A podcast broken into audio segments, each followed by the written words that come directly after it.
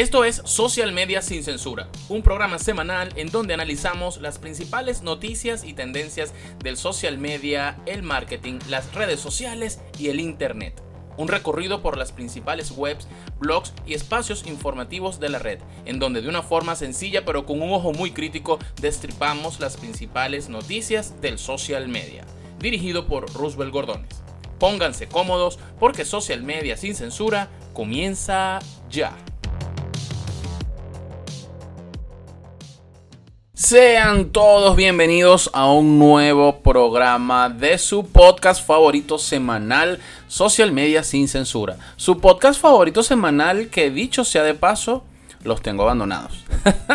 es verdad que no he sido constante, pero no he, no he podcasteado por aquí, pero he podcasteado por el Eterno Inconforme y en otros espacios. Ustedes saben, si me siguen, si me escuchan, que he estado muy activo en otras áreas, en otros espacios. Así que bueno, vuelvo aquí con el programa semanal Social Media sin Censura, el podcast en donde revisamos noticias, hacemos un breve análisis de todo lo que está aconteciendo en el acontecer, acontecimiento acontecido. ¿Qué pasa? ¿Qué pasa? Eh, eh, escuchen este efecto de sonido. Ando huevoneado, perdonen, perdonen, pero bueno. Les comento que mientras estoy grabando esto, es sábado 10 de abril, señores, ya este año, ya se fue un tercio de este año, bueno, casi un tercio, sí, abril, eh, y, esa, esta vaina va volando. Esto ya vamos a ver dentro de poco la gente, ay, 2022, te espero, sorpréndeme. Y las mismas cosas. Y esta cuarentena parece que no quiere terminar. Bueno, hoy es sábado 10 de abril y son las 9 y 55 de la noche. Normalmente ustedes saben que yo grabo los viernes. Pero bueno, es que aquí en Venezuela estamos a pan y agua con el tema de cuando no es el internet es la luz, cuando no es la luz es, aquello, y cuando no es aquello es lo otro, y cuando no es lo otro es pin, cuando no es pin es pan, etcétera. Y yo siempre tengo que echarle la culpa a otro porque no puedo asumir yo mi falta de responsabilidad y seriedad para ser constante con mi podcast. No, no, de verdad, de verdad. Ustedes saben que he estado full ocupado en 10.000 cosas, 10.000 proyectos, pero aquí estoy con su podcast favorito, Social Media sin Censura, y siempre pendiente del tema tecnológico, noticias, nuevas aplicaciones, nuevas capacitaciones, etcétera, etcétera, etcétera. ¿Y cómo comienza este podcast? Ustedes lo saben, la cápsula del tiempo, las efemérides de tecnología que tanto les gustan porque dicen que recordar es vivir. Bueno, el 11 de abril, vamos a empezar de una con esto, el 11 de abril, pero del año 1970 y cataplum, 1978, Microsoft lanzó COBOL 80, el lenguaje más longevo que aún vive. ¿Ok? Esto fue el 11 de abril del año 78 que, bueno, realmente este lenguaje nació el 18 de septiembre del año 59, 59, con el objetivo de crear un lenguaje de programación universal que pudiera ser usado en cualquier ordenador. COBOL viene del acrónimo Common Business Orient Language o lenguaje común orientado a negocios. Esto se lo estoy diciendo porque lo estoy leyendo y mientras le estoy leyendo esta efeméride estoy evocando mis días de universidad como parí con COBOL. Un saludo a la mamá de mi profesor de COBOL. No, no. Qué paridera con COBOL, pero es increíble. qué, qué vaina tan difícil. Yo nunca pude con COBOL. Nunca pude, nunca pude, me lo confieso aquí, 20 años después de graduado me copié, me profe, me copié, me copié, profe, me copié, qué vaina tan pelúa. COBOL es complicado, de verdad que sí. Para los, para los que crean que COBOL está muerto, apenas en el 2011 eh, Microsoft lanzó Visual COBOL.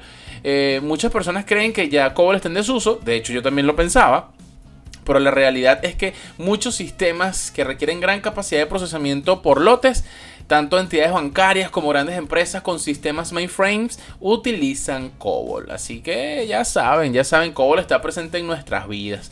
Según un informe de la empresa Gartner Group, en el año 2005, el 75% de los datos generados por negocios eran procesados por programas creados con COBOL. Hoy por hoy, la programación en COBOL es uno de los negocios más rentables del mundo en la informática. ¿Qué tal? Yo siempre digo que me siento bien porque estudio informática. Me encanta esto de la tecnología. Y esto de la tecnología y todo esto, social media, internet, hay que estar al día, hay que estar actualizándose, leyendo noticias. Y por eso existe este podcast que me encanta Así yo estoy al día con ustedes, así compartimos y así todos aprendemos. Pero ¿qué tal esa cápsula del tiempo? Cobol, vale. El 11 de abril, pero del año 1985, un poquito más para acá, más millennial, Apple despide a Steve Jobs por centrarse en el diseño y descuidar el negocio. ¿Qué tal? ¿Qué tal? Bueno, a ver, ustedes seguramente leyeron el libro de Steve Jobs, seguramente ya vieron la película. Bueno, esto que sí, qué tal, que renuncie, qué tal, que te voto. Lo cierto es que le pidieron la renuncia. Como siempre, pues nunca es que estás despedido. You are fired. No, no, no, no estás despedido. Le pidieron la renuncia la cual aceptó John Scully, el mismo hombre que Steve Jobs había convencido para que aceptara el cargo de presidente de Apple dos años eh, y tres días después le solicita al mismo Steve Jobs que renunciara como jefe de división de Macintosh en una reunión de junta directiva. Este señor John Scully eh, venía de Pepsi. Y bueno, pues eh, qué, brutal, de verdad. Después que, imagínense eso, eso es como una paradoja de la vida. O sea, te contrato para que me despidas. Rudo, rudo, rudo. Luego se sabría que fue una, una reunión preparada para despedir a Jobs porque este se enfocaba demasiado en el diseño y en la tecnología y descuidaba el negocio. Pero esta gente no se dio cuenta 30, casi 40 años después, que gracias al tema del diseño, Apple es lo que es hoy por hoy, sin duda alguna, sin duda alguna. Scully logró sus objetivos, Steve Jobs se retiró de Apple, eh, y bueno, en ese año Steve Jobs fundó la empresa Next. Y de ahí, en el año 86, fundó Pixar. Y bueno, ya el resto de historia. Scully duró menos de dos años en ese cargo. Apple continuó, pero estancada. Bueno, estaba incluso a punto de la quiebra. En el año 97, que 12 años después, la directiva de Apple solicita a Steve Jobs que regresara. Y él lo hace, bueno, lanzando productos como el iMac, Luego lanzó el iPod, ya pues más reciente en este milenio, el iTunes, etcétera, etcétera, etcétera, el iPhone y todo lo que conocemos de las maravillas de Apple. Pero lo cierto es que, bueno, fíjense que esto, esto es algo digno, digno de, analizar. Pudiéramos hacer un podcast solo de esto o un chat de voz por mi canal de Telegram. Avísenme si quieren y lo cuadramos y lo conversamos. Y hablamos solamente de la vida de Steve Jobs, que es súper, súper, súper interesante. Porque... Eh, si no, se, si no hubiesen despedido a Steve Jobs, no existiera Pixar, no existieran todas esas películas, Toy Story, Monsters, etcétera, toda esa gran serie de películas. Eh, porque bueno, no existiría, sin duda alguna. ¿Qué hubiese pasado? ¿Qué hubiese pasado? Es una cosa bien interesante, ¿no? Y siempre a mí me gusta mucho pensar eso. ¿Qué hubiese pasado si? ¿Qué hubiese pasado con la historia? ¿Qué hubiese pasado si no, si no hubiese ganado las elecciones Trump, por ejemplo? ¿Qué hubiese pasado si no hubiesen inventado, si no hubiese existido Windows? Por ejemplo, entonces esto es bien interesante el tema tecnológico. Vamos con otra cápsula del tiempo, el 9 de abril, pero del año 2012. Bueno, en este momento pónganse su camisa negra, ponte la camisa negra, porque voy a hablar del luto. 9 de abril del año 2012, Facebook compró Instagram y fue la gran cagada. Yo me acuerdo en el 2012 cuando abrí mi cuenta de Instagram, yo eh, bueno, la mayoría del tiempo he sido usuario Android. He tenido iPhone muy poco. Pero eh, bueno, me, registré en Instagram eh, con, mi teléfono Android en el año 2012. Desde ese año tengo mi cuenta de Instagram. Y bueno, pues todos sabemos lo que ha pasado. La gran historia de, de Instagram. Pero esto sucedió el 9 de abril del año 2012 compraron Facebook, pues Zuckerberg compró la compañía por mil millones en efectivo y en acciones. Instagram era una pequeña empresa de tres empleados que desarrolló la popular aplicación del mismo nombre que realizaba retoques de imágenes para smartphone. Fíjense cómo empezó Instagram y, lo que es hoy. Hoy yo te hago la pregunta, ¿tú te imaginas tu vida digital sin Instagram? Yo sí, yo sería feliz. De hecho, en estos días se cayó y vi a todo el mundo pariendo, ¡ay! ¡ay! No abre Instagram! ¡Te cayó! De hecho, se cayó Facebook e Instagram y yo dije, ya viene un poco de gente para, para Telegram porque se va a caer WhatsApp también. Eh, pero, pero hay mucha gente que no concibe su vida digital sin Instagram, pana. Qué paranoia, qué Instagramitis tan arrecha. Y, y, bueno, o sea, esto, pues fíjense, todo cómo, cómo ha crecido tanto el ecosistema digital y ha crecido tanto Instagram. Y bueno, con las desacertadas políticas de Facebook, que mucha gente no, no concibe su día a día digital sin esta herramienta. Kevin Systrom, presidente de Instagram, informó que la compra no supondría el fin de la aplicación, sino que seguiría siendo exactamente la misma. Trabajaremos con Facebook para evolucionar Instagram y construir la red. seguirían añadiendo novedades al producto y buscando nuevas maneras para crear una experiencia de fotos para móviles cada vez mejor. Y fíjense que mucha gente no utiliza ya Instagram ni siquiera para fotos. La gente, pues el tema de los reels, de los videos, de los Instagram TV, que por cierto Instagram TV, Instagram TV va palo abajo. Mucha gente no utiliza eh, o no consume los videos de allí. Se sacó Instagram TV para competir con YouTube y lo cierto es que mucha gente no le para bolas. Yo, eso, yo, de hecho, yo he dejado de hacer videos allí porque los números son muy, muy, muy malos. La gente consume contenidos por otros lados, no precisamente en Instagram TV. ¿Qué tal? ¿Qué tal? Y bueno, para cerrar la cápsula del tiempo, vamos con, con más tecnología. El 10 de abril del año 1995 se liberó la primera versión del navegador Opera. El navegador usaba el motor renderizado Blink y disponía de versiones para computadoras de escritorio, teléfonos móviles y tabletas. Los sistemas operativos compatibles con Opera eh, de escritorio eran Windows, eh, Mac, y Linux o GNU Linux. Los sistemas operativos móviles soportados eran BlackBerry, Symbian, ¿se acuerdan? Symbian, Nokia, Windows Phone, Android e iOS, entre otros. El 22 de abril del año 96, Opera Software eh, liberó su primera versión pública, la versión 2.0, la cual solo funcionaba en Microsoft Windows. Ojo, les estoy diciendo esto, en el 95 fue lanzado Opera, en el 95 no existían estos sistemas operativos móviles, ¿ok?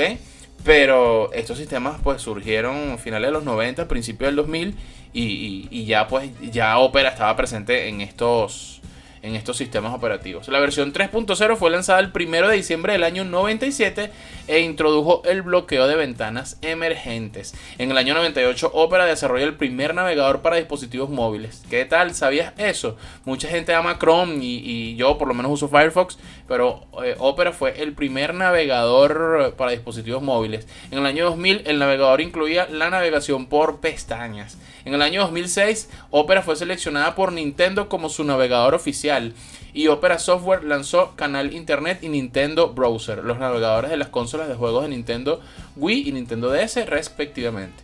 Opera ha sido pionero en incorporar características innovadoras que luego han sido adoptadas por el resto de los navegadores, como por ejemplo el Speed Dial, el Speed Dial o el acceso rápido. Bueno, les puedo decir, yo soy un fanático de los navegadores. Yo, mi navegador de cabecera, y siempre lo digo, es Firefox. Lo uso desde años. Y mm, en estos días instalé Opera nuevamente. Ustedes saben, yo uso Linux. Instalé Vivaldi. Y, ahí estoy. Estoy ahí probando. Me falta por instalar Brave y voy a hacer una actividad donde voy a hablar de navegadores, un conversatorio bien interesante esto. Es bien interesante, esto tenemos que manejarlo. Es nuestra, una de las principales herramientas del día, el navegador. Sin el navegador no puedes abrir en tu computadora todo lo que revisas, lees, aprendes, te conectas. Entonces e, es, importante saber el mercado de navegadores, cómo están, qué mejoras tienen, qué características hay, qué cosas vienen qué está pasando, cómo está evolucionando. Esto está bien interesante. Así que bueno, hemos llegado al final de la cápsula del tiempo. Y ustedes saben que aquí en eh, Social Media Sin Censura llegó el momento de revisar Twitter. A ver, a ver, a ver, a ver. Sábado, 10 de la noche. ¿Qué habrá en Twitter a esta? Vamos aquí, mi perfil de Twitter. En este momento, mientras actualizamos aquí, hidratamos un poquito la garganta. Vamos a ver qué hay en los trending topics. No, ya estoy viendo que no hay, no hay nada. No hay nada tecnológico, no hay nada tecnológico. El primer trending topic, Delcy. ya sabemos, Delcy Rodríguez. No nos vamos a meter en esa camisa de once varas, le dejamos eso al eterno inconforme. Segunda, segundo trending, Llorón. Bueno, eso tiene que ver con algo del fútbol, estaban hablando de algo en el Barcelona. Tercer eh, trending topic en Twitter Venezuela a esta hora, Guaidó. bueno, ya sabemos que sí, que se curó, que tiene COVID, que sí, etcétera. En fin, no nos interesa hablar acá en Social Media sin censura de Guaidó.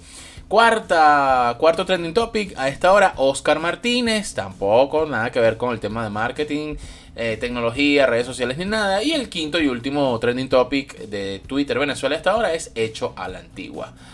No voy ni a abrirlo porque seguro. O quieren que lo abramos. Vamos a abrirlo, chicos. Vamos a ver qué hay en Hecho a la Antigua. ¿Será que hay algo tecnológico? Ah, claro. Hecho a la Antigua. Sí, sí. Es el concierto de Ricardo Arjona. Eh, perdonen mi ignorancia farandulerística. Pero la verdad es que, bueno, Arjona no es mi. No es mi mi artista como que favorito. Así que bueno, creo que así se llama el concierto por lo que estoy viendo y está un poco de gente excitada con el concierto de Arjona. Bueno, disfruten mucho de hecho la antigua, qué bien. A ver, bueno, vamos a ver las noticias. ¿Qué hay? ¿Qué noticias hay de esta semana? Muchas cosas, muchas cosas. Voy a hacer un breve repaso, un breve repaso. Como todas las semanas hay noticias, lanzamiento, por eso les digo que hay que estar siempre actualizados. Discord tiene una nueva función de chat de voz al estilo Clubhouse. ¿Qué tal? Discord, que, que, es una herramienta pionera en el uso de chat de voz a través de los servidores, los gamers y toda la cosa.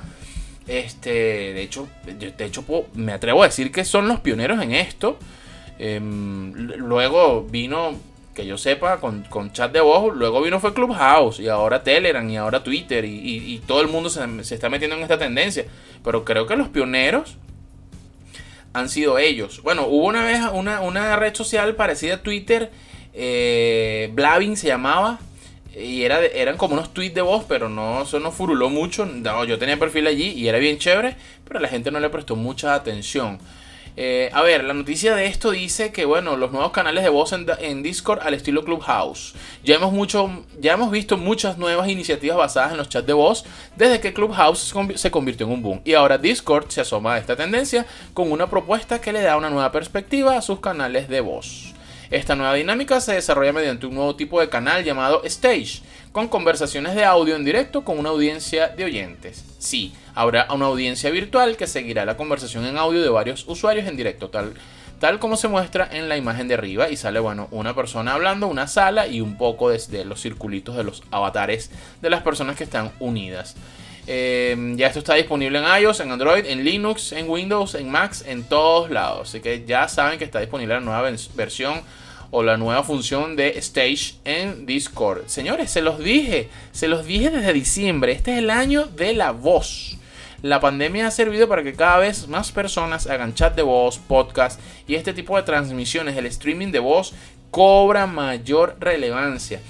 Y esto va a seguir creciendo. Así que señores, a ponerse los patines. Otra noticia de esta semana. Esto pareciera cápsula del tiempo, pero no lo es. Yahoo Respuestas cerrará de forma definitiva en mayo de este año. Así que, bueno, sí. Eh, Yahoo Respuestas vio la luz en el año 2005 y ha sobrevivido a los múltiples cambios y altibajos de Yahoo.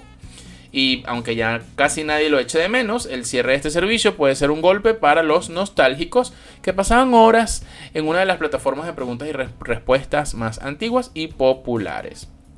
El cierre de Yahoo Respuestas tiene una razón más que obvia, ya hace tiempo que ha dejado de ser relevante, sin contar con todas las polémicas preguntas y respuestas bizarras que han caracterizado a la plataforma en los últimos años. Por ahí estuvo rodando, además de esta noticia, una publicación mm, eh, de Pictoline, que son geniales, y eh, hacían una infografía en donde decían las preguntas más extrañas que se consiguieron en Yahoo Respuestas. Eh, y era una cosa así como que, ¿cómo apago la computadora? ¿Cómo quito las mayúsculas? Eh, ¿Cómo hago, cómo, cómo, eh, cómo elimino mi, mi, perfil de Facebook? En fin, la gente preguntando unas cosas que tú dices, what the fuck. Pero bueno, nada, pues ya la gente, a ver, Internet ha evolucionado, ha evolucionado muchísimo, ya la gente no usa tanto los foros, ya la gente no usa tanto estas plataformas, ya todo es más social y en las redes sociales ahí pues incluso se han generado comunidades, salas privadas, grupos privados, ahora con el tema de, de los streaming de video y de voz. Entonces, eh, sin duda que estas plataformas a la vieja usanza, así como el concierto de, de, Arjona, hecho la antigua, eh, pues por supuesto van quedando atrás. ¿Qué opinas? ¿Eres un nostálgico de Yahoo Respuestas? ¿Dejaste tus tus ayudas o tus preguntas allí en Yahoo Respuestas esperando que alguien te diera una solución. Yo me metí más de una vez y respondía, sí, no, reseté esa vaina, formateé el disco duro. ¿Qué te puedo decir? ¿Qué te puedo decir? ¿Qué noticias más hay? Bueno, una nueva noticia de Facebook. Esto es nuevo, nuevo, nuevo, nuevito, tomen nota se filtran en línea datos de 533 millones de usuarios de Facebook. Otra vez, cuando no es Pascua en diciembre, se dice en mi pueblo que los datos, incluidos nombres completos, número de teléfono, direcciones de correo electrónico e información biográfica, han sido publicados en un foro de piratería de bajo perfil. Datos personales de más de 533 millones de usuarios de Facebook de más de un centenar de países han sido publicados de forma gratuita en línea por un usuario de un foro de piratería de bajo perfil. ¿Qué tal? Bueno, entonces como siempre esas polémicas y tal y esos líos en los que se mete... Esta noticia la estoy leyendo de Russia Today, de RT, eh, rtactualidad.com y, y bueno, pues cosas que pasan en el barrio fino. Definitivamente el, el primo Zuckerberg no... Esto yo me hago la pregunta, ¿hasta cuándo, hasta cuándo va a durar ah, Facebook en este lío, en este, en este peo? Eh, a ver, otra noticia interesante. El Senado ruso no descarta bloquear Zoom en el territorio de ese país. Ajá. El consejero de la Federación Rusa no descarta el bloqueo del servicio de videoconferencia Zoom en el país si la compañía prohíbe la venta de sus servicios a las instituciones públicas de Rusia, declaró Alexander Bashkin, miembro del Comité de Legislación Constitucional. Así que, bueno, eh, a ver, trascendió que la compañía Zoom le prohibió a sus distribuidores vender acceso a la plataforma para todos los establecimientos públicos o empresas estatales rusas. Y entonces los rusos dijeron, ah, sí, no nos vas a vender nosotros, te prohibimos en Rusia. Entonces, bueno, eh, además que fíjense que la cosa, la cosa es complicada, porque aquí cito textualmente, abro comillas, leyendo aquí esta, esta nota. Rusia no es partidaria de sanciones, lo dicen ellos. Pero si Zoom toma la decisión en referencia a los entes públicos y compañías estatales, es posible que este servicio quede bloqueado en el territorio de nuestro país como medida de respuesta simétrica, afirmó Bashkin a este medio digital que estoy leyendo que se llama mundosputniknews.com. Sputnik como la, como la vacuna. Pero sí, señores, o sea, a ver, el tema, el tema de Zoom, el crecimiento de Zoom gracias a la pandemia ha sido vertiginoso. No quieren venderle a los rusos. Eh, a ver, ¿qué harían ustedes? ¿Qué harían ustedes? Esto es un tema también bien interesante y polémico que pudiéramos hacer un debate interesante por allá por, por allá por mi canal de Telegram. Déjenme sus comentarios, ¿qué opinan? ¿Debe Zoom venderle eh, a los rusos o simplemente se plantan y no y, y, que bueno y que los rusos vean cómo acceden a Zoom? Que, los rusos se conecten por Telegram. Ah, vienen mejoras a Telegram, vienen muchas mejoras a Telegram. Así que bueno, vamos a ver, vamos a ver, vamos a ver. Y es que precisamente de Telegram les voy a hablar. Por ahí vienen las nuevas mejoras. Las nuevas mejoras las estuve probando, ¿ok?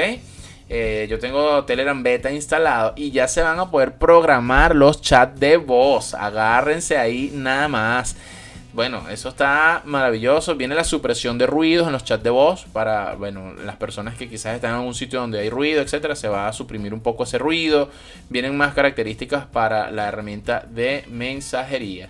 Eh, sin duda alguna, Telegram y Pavel Durov sigue, sigue en la boca o en la cabeza o en la mira, en los ojos de todo el mundo. Porque bueno, señores, desde que arrancó el 2021 todo el mundo habla de Telegram y habla de Durov. Por cierto, tengo aquí otra nota. En Moscú, el creador de Telegram está en el top 10 de las personas más ricas de Rusia. El creación de la aplicación de mensajería instantánea Telegram, Pavel Durov, engrosó por primera vez la lista de las 10 personas más ricas de Rusia según el ranking de la revista Forbes correspondiente a 2021. ¿Qué tal? Yo compartí esta noticia por ahí en una comunidad donde siempre hay gente imbécil, porque hay que decirlo así, y entonces salió un sabelo todo. Bueno, el, creador de Telegram, eh, de las 10 personas más, más ricas de Rusia. Pero si Pavel no vive en Rusia. Claro, Pajugo, estoy diciendo de las 10 personas más ricas de Rusia, no de las 10 personas más ricas en Rusia. Por favor. O sea, eso es una cosa de verdad que... Por favor. O sea, uno dice... Además, aquí la nota lo dice, en el ranking internacional de Forbes, Durov figura como representante de los Emiratos Árabes Unidos, que es donde vive, es donde tiene sede Telegram, aunque se indica que tiene ciudadanía rusa. Es como que tú, venezolano, te vayas para México y te metas en un negocio y la pegues del techo y tengas algo muy exitoso. Y bueno, estés allí Carlos Slim, el hombre más rico, y en segundo lugar estés tú. Bueno, los más ricos de México, tú. Pero tú no eres de México. Tú eres venezolano que naciste en Anaco. Entonces, esa es una cosa que. Cosas del lenguaje, señores. Hay que tener un poquito de comprensión, comprensión lectora y, y liberar la compresión cerebral. Por favor, yo estoy hablando bellísimo. Y estoy. Bueno, vamos a cerrar ya esto la última noticia, y de esto tiene que ver también con el tema de la voz. Clubhouse introduce los pagos a sus creadores. y recibirán el 100% de la cantidad enviada por los usuarios. ¿Qué tal? Esto está calentico, esto fue esta semana. Clubhouse se ha aliado con Stripe para introducir un sistema de monetización que permitirá a los usuarios enviar dinero a los creadores de contenido, quienes recibirán el 100% de la cantidad introducida. La, la, popular aplicación de comunicación mediante salas de audio ha introducido su primera característica de monetización denominada Clubhouse Payments, con la que los usuarios pueden hacer pagos directos. Los pagos se pueden realizar desde el perfil del creador de contenido, donde los usuarios encontrarán un nuevo botón. Independientemente de la cifra que se introduzca, el creador recibirá la cantidad cantidad total, como aseguran desde Clubhouse. ¿Qué talco? Señores, puedes monetizar tu voz. Claro, aquí tienes otro vivo ejemplo. Puedes hacer eventos, debates, programas, entrevistas, charlas, preguntas y respuestas. Eh, eh, no, no, foros. Puedes hacer lo que te dé la gana con la voz. Y tú todavía andas pensando en pelar las tetas en, OnlyFans. o sea, de verdad. Pues mira, mira, mira, párame bolas. Y de eso voy a hacer, voy a hacer un foro chat. Es más, voy a tomar nota aquí. Estoy tomando nota. Foro chat de monetización. Porque a diario yo leo a gente que me pregunta que cómo hacen para monetizar, que si yo monetizo, que es muy difícil, que bueno, cuando lo empiece a hacer dentro de 15 años. Miren, y yo siempre lo digo, yo empecé a bloguear en el 2010, este año cumplo 11 años como bloguero, y empecé a monetizar en el 2016 porque me lo propuse, porque vi que varias personas lo estaban haciendo, averigüé y me, propuse hacerlo. Eh, tuve 6 años blogueando por hobby. Eh, tenía mi trabajo digital, mi agencia de marketing generando contenido, pero nunca me propuse monetizar el blog. Cuando me di cuenta que el blog se puede monetizar, y aprendí que puedes monetizar no solamente el blog, sino los videos de YouTube, sino el Instagram, sino los podcasts, sino ahora los chats de voz. Todo lo puedes monetizar en internet sin necesidad, repito, de pelar el culo en OnlyFans. Sin necesidad de tener que caer en esa prostitución digital, que de eso también pronto haré un podcast.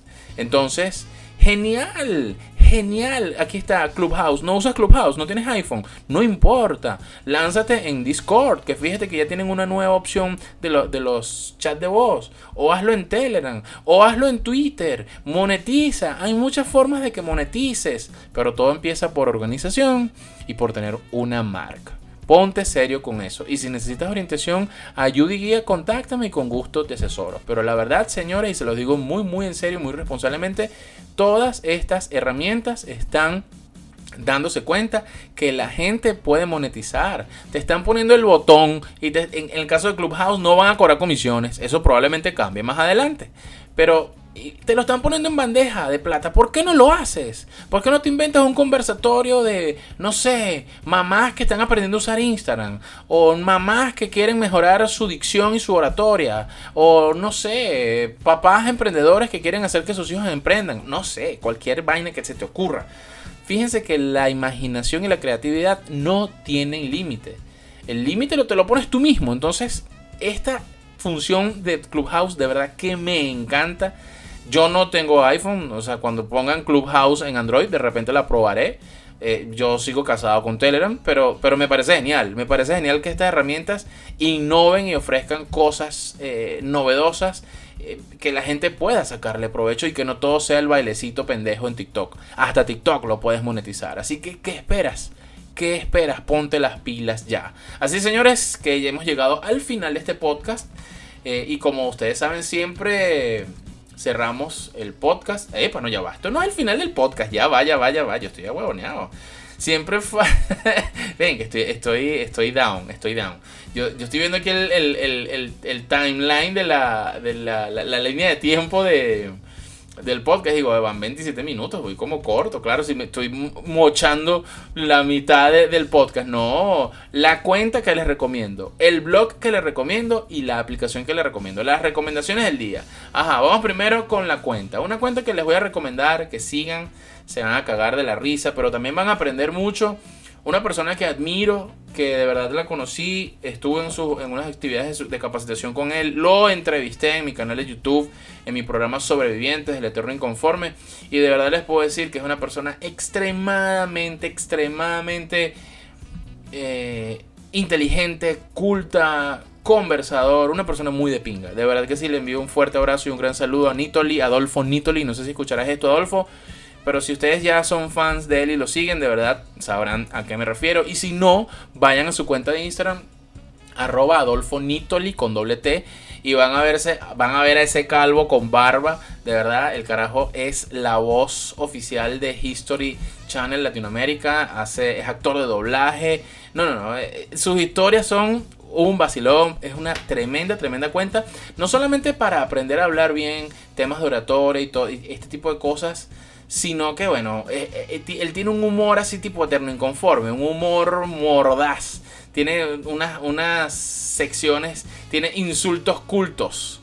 tiene, bueno, no, no, no, de verdad, tienen que venir esta cuenta. De verdad, en este momento, mientras yo les estoy diciendo esto, tiene por aquí un post, no trabajes con jalabolas. Eh, manual del perfecto malacama. No, no, no, no, no. De verdad tienen que venir para acá. E, eres un inútil. Y entonces Chiquitico dice, porque tú lo crees así. entonces, de verdad les digo, sigan esta cuenta, arroba Adolfo Nitoli, y cuando lo sigan le dicen, mira, vengo de parte de Roosevelt Gordones, o del Eterno Inconforme, o de arroba Sosalmía sin censura. Eh, porque bueno, de verdad que él te recomendó. Esta es tremenda cuenta, de verdad, y bueno, les digo, van a aprender muchísimo, se van a reír y, van a disfrutar con Nitoli. Em, el blog del día, mi recomendación, el blog del día. Ustedes saben que yo siempre ando leyendo noticias, tips, hay que estar actualizado. Y la forma de estar actualizado, señores, es leyendo blogs. Así, no queda de otra. Y este blog que les voy a recomendar tiene que ver con mi querido, amado, añorado Linux por supuesto, ahora soy un total Linux lover. Y este blog que les voy a recomendar el día de hoy se llama kdeblog.com. Así con, como suena, kdeblog.com. Y este es un blog que por cierto está hecho en WordPress, está bien bonito, sencillito. Tiene mucha información acerca de la distribución KDE o el, o el entorno de escritorio, mejor dicho, el entorno de escritorio KDE si usas Linux o software libre, seguramente entenderás. Y si no entiendes ni papa, tranquilo. Entra a kdeblog.com y aquí vas a conseguir muchísimas noticias acerca de software libre, aplicaciones de software libre de open source, de Linux, lanzamientos, cosas que vienen.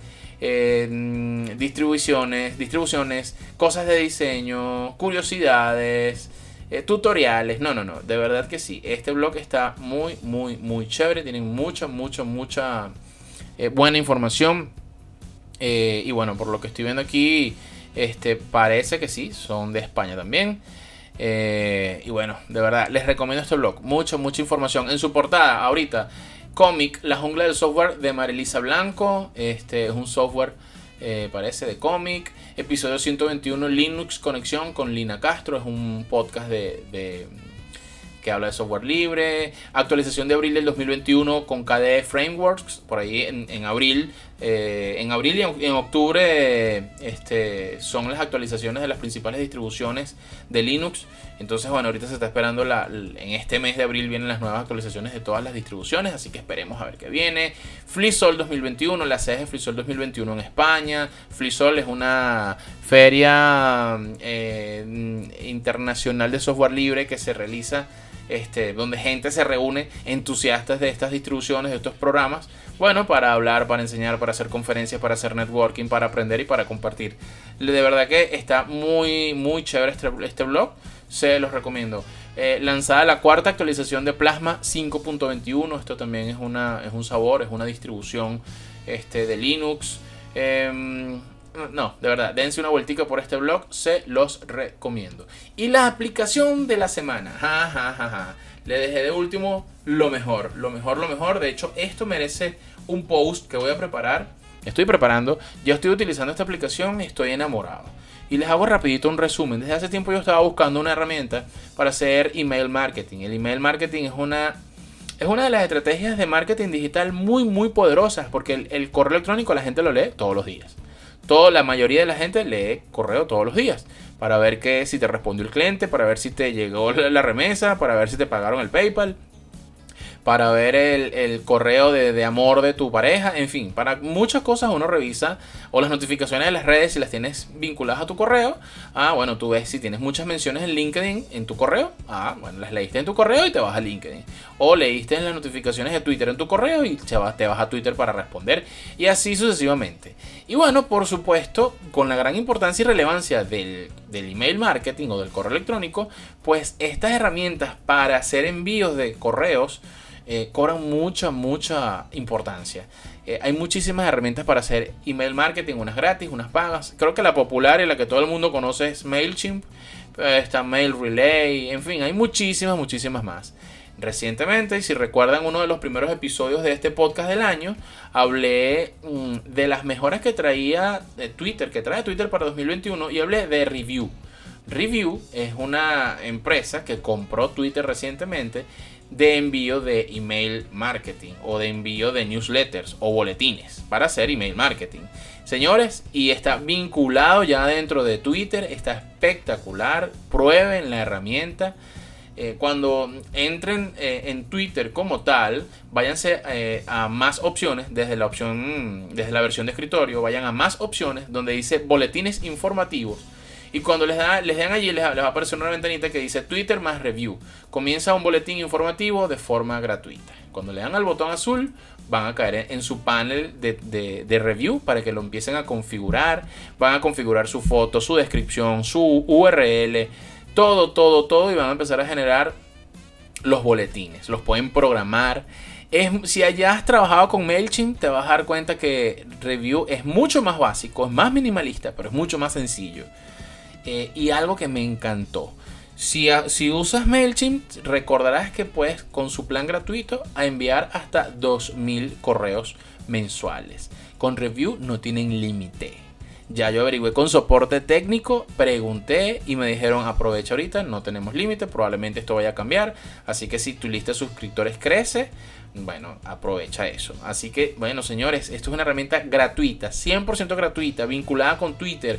Es espectacular. Ya yo hice mis pruebas, ya envié mi primer boletín, mi rastro digital. Seguramente si ya me sigues y estás suscrito te llegó. Y si no, bueno, busca en mi canal de Telegram el boletín, mi rastro digital y suscríbete, porque por allí voy a enviar mucha información, promociones, eventos, descuentos, eh, contenido de valor, información que te puede servir, tips, herramientas. Ustedes saben que a mí me encanta siempre estar compartiendo mucho, mucho contenido de valor. Además de la información de los eventos y las actividades en las que estoy, por supuesto, porque de eso vivo, ese es mi trabajo. Pero también me gusta compartir muchos tips y sobre todo muchas reflexiones de todo lo que acontece en el mundo digital. Y por allí, por el boletín, pues van a estar leyendo cosas exclusivas. Ustedes que me conocen y me siguen saben que yo, a mí no me gusta estar repitiendo todos los mismos contenidos en todas partes.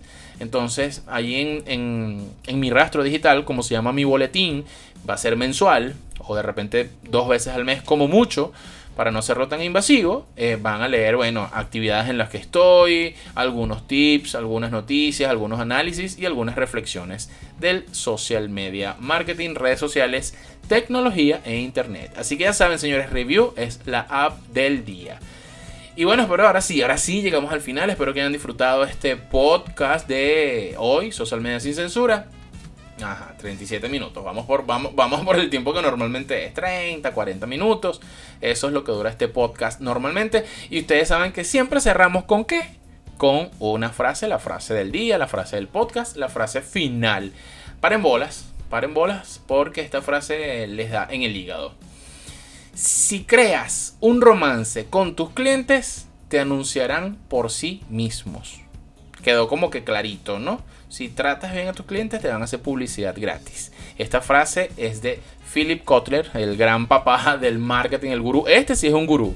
Así que ya sabes, si tú quieres publicidad gratis, trata bien a tus clientes. Hoy, hoy, el día de hoy, tuve una mala, muy mala experiencia en un sitio donde fui a comprar, a hacer mercado y voy a hacer un podcast de eso. De verdad, voy a, voy a mencionar mi mala experiencia y los voy a destruir y, y de verdad voy a, voy a mencionar esa mala experiencia por todos lados por todos lados, porque no puede ser posible que te traten pues como si tú no fueras importante o, como si tú no fueras necesario para un negocio. Los negocios necesitan a los clientes y por lo tanto tienen que cuidarlo.